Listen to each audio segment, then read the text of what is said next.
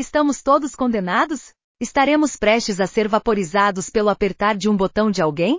Ou o próximo vírus pandêmico está escondido ao virar da esquina? Ou estamos sendo manipulados pela agenda de outra pessoa? E mais especificamente, isso importa? E se houvesse uma ameaça real, quais são as opções? Ninguém nunca prevê isso chegando. As pessoas vão se gabar de como alertaram a todos sobre um perigo passado. Embora omitissem convenientemente as outras cem vezes, eles erraram o alvo. Infelizmente, as pessoas que lucram ao manter todos com medo provavelmente não levaram em conta ou não se importaram com os efeitos de longo e curto prazo. Alguns dos efeitos fisiológicos nos seres humanos que permanecem em estado de medo incluem aumento da frequência cardíaca. O medo desencadeia a resposta de luta ou fuga do corpo, causando um aumento na frequência cardíaca para preparar o corpo para a ação.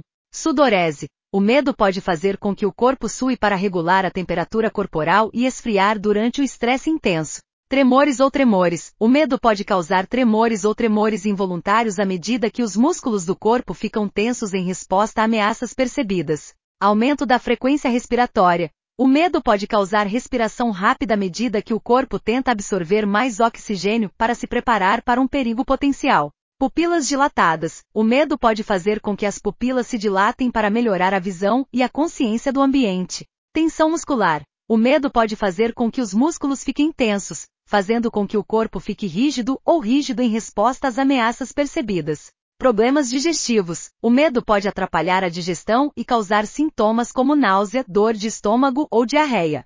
Sistema imunológico enfraquecido. O medo e o estresse prolongados podem enfraquecer o sistema imunológico, tornando os indivíduos mais suscetíveis a doenças e infecções.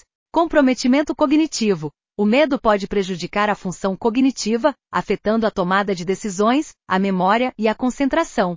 Distúrbios do sono. O medo pode causar dificuldade em adormecer ou permanecer dormindo, resultando em distúrbios do sono e fadiga. Você pode ver como o medo constante pode ser devastador para nós. O poder das palavras me lembra o primeiro discurso de posse de Roosevelt. Não temos nada a temer, a não ser o próprio medo. Embora tentasse acalmar as pessoas aterrorizadas pela depressão, suas palavras tinham um significado mais profundo. E falando sobre a depressão depois do discurso de Roosevelt, a mentalidade das pessoas mudou. O clima econômico não mudou, mas quando a mentalidade das pessoas mudou, as pessoas encontraram uma forma de triunfar face à adversidade. A taxa de suicídio e abuso de substâncias mostra a desesperança das pessoas. Estou constantemente confuso com o número crescente de pessoas que esperam uma guerra nuclear, um holocausto ou um evento apocalíptico porque estão decepcionados com a sua visão do mundo. Eu não me importo com quão ruim você pensa que é, nenhuma dessas opções são alternativas aceitáveis.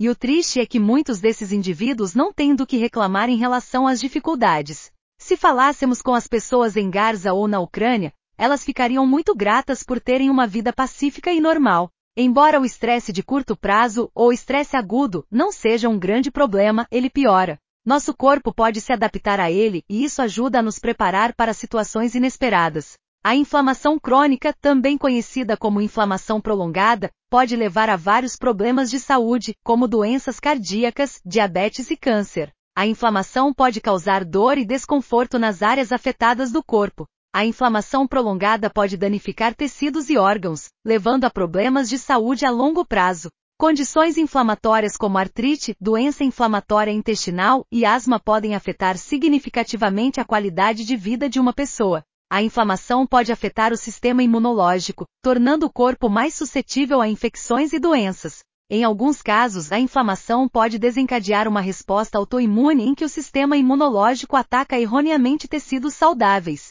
A inflamação crônica tem sido associada a problemas de saúde mental como depressão e ansiedade. A inflamação pode levar a problemas digestivos, problemas de pele e desequilíbrios hormonais e pode agravar os problemas de saúde existentes e torná-los mais difíceis de controlar. Genética, fatores de estilo de vida e exposições ambientais podem variar as respostas inflamatórias de pessoa para pessoa. Podemos dizer Covid-19? Ok, agora entrei no movimento da propagação do medo mas gostaria de apresentar a você uma ferramenta poderosa e gratuita que pode salvar vidas. Este ativo está respirando. Posso ver muitos de seus rostos. O que é essa tolice? Eu respiro o tempo todo. Sim, você tem, mas como você está respirando? Pergunte a um Navy SEAL se precisar saber das vantagens da respiração consciente. A ciência chama a respiração de um tratamento complementar ou adjuvante para a inflamação do nosso corpo. Por enquanto, apresentarei uma técnica de respiração simples e fácil de usar. Você não precisa sentar de pernas cruzadas, queimar incenso ou retirar-se para uma cabana na floresta. Além disso, você não precisa reservar tempo para a prática. Afinal, todos nós respiramos o tempo todo. Este método é o método 6-2-6. Inspire lenta e profundamente pelo nariz, permitindo que o peito suba e o diafragma se expanda. E a área do seu estômago vai aparecer contando até 6.